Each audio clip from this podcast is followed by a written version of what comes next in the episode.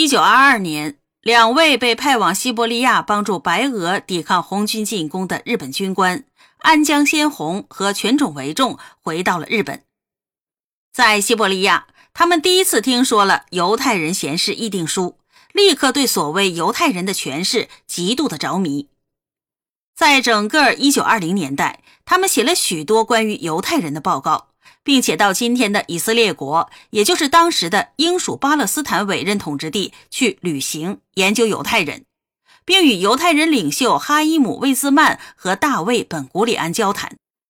安江先弘甚至将《犹太人闲事议定书》翻译成日语。安江先弘和全种为重设法使日本外务省对犹太人产生了兴趣。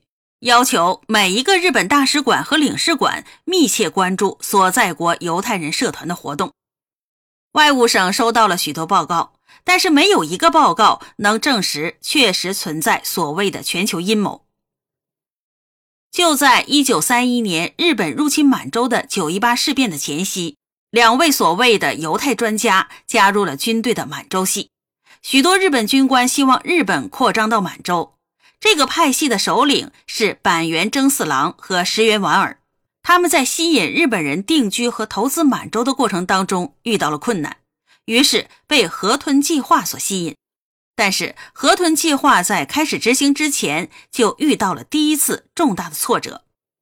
一九三三年，哈尔滨犹太人西蒙卡斯帕遭到了诱拐、拷打和杀害。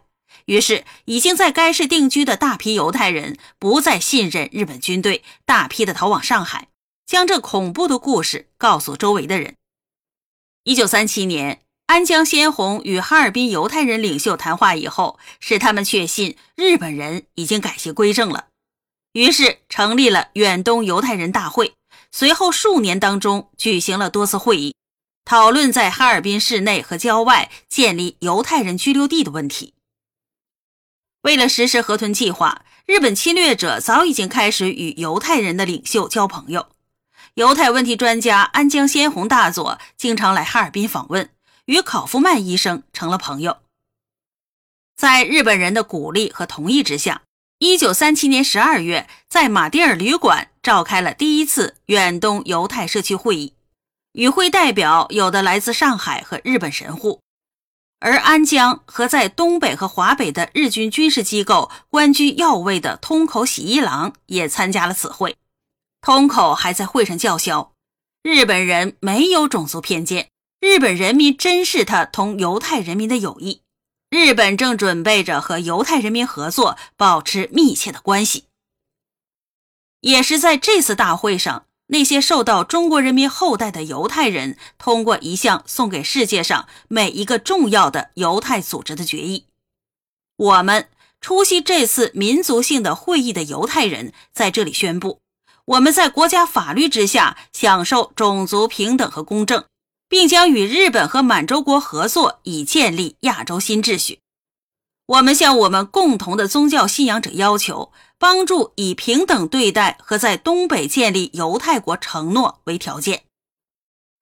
一九三八年召开了五项会议，日本的五位最高官员聚集讨论犹太专家的这个计划。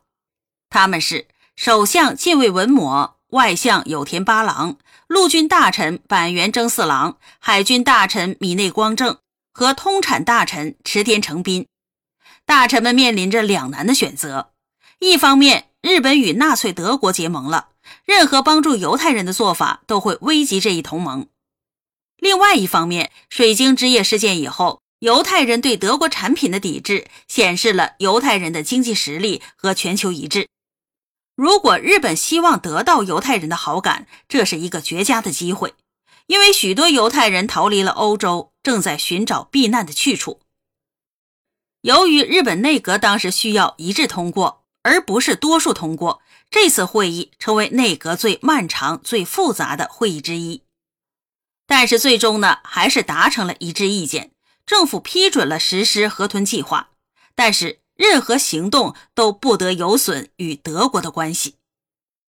一九三八年，在五大臣会议召开后的数星期，在哈尔滨又召开了第二次远东犹太社区会议。通口和安江在会上仍然提出了同样的要求。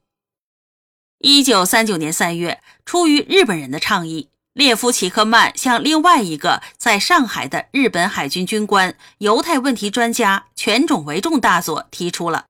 有没有可能将两百名皮革工人及其家属移居到满洲国某一郊区小镇？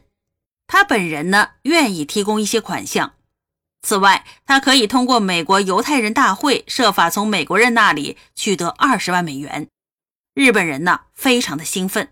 全种说：“三千人更好。”在上海频频开会，全种安江及日本驻上海总领事石黑在六月份提出了一个长达九十页的报告，关于引入犹太资金的研究和分析，并亲送东京。最后呢，日本提出了安置三万犹太人所需资金一亿美元的计划。当然了，这笔钱要犹太人组织来支付。报告当中包括考虑周密的种种细节。只是在犹太拘留地是设在满洲国还是设在上海，稍有争执。一九三九年五月，安江为哈尔滨犹太人领袖考夫曼医生安排了对东京的正式访问。考夫曼在日本逗留的一个月时间里，访问了内阁各省，受到了一次比一次更殷勤的接待，并且在回哈尔滨之前被授予了帝国勋章。但是。这个计划从来没有正式付诸实施。一九三九年，上海犹太人请求不要再允许犹太难民进入上海，因为他们的支持能力已经达到了极限。当时，美国犹太社团最有影响力的人物之一史蒂芬·怀兹表达了激烈的主张。他说：“任何与日本合作的犹太人都是卖国分子，违反了美国对日本的道义禁运。”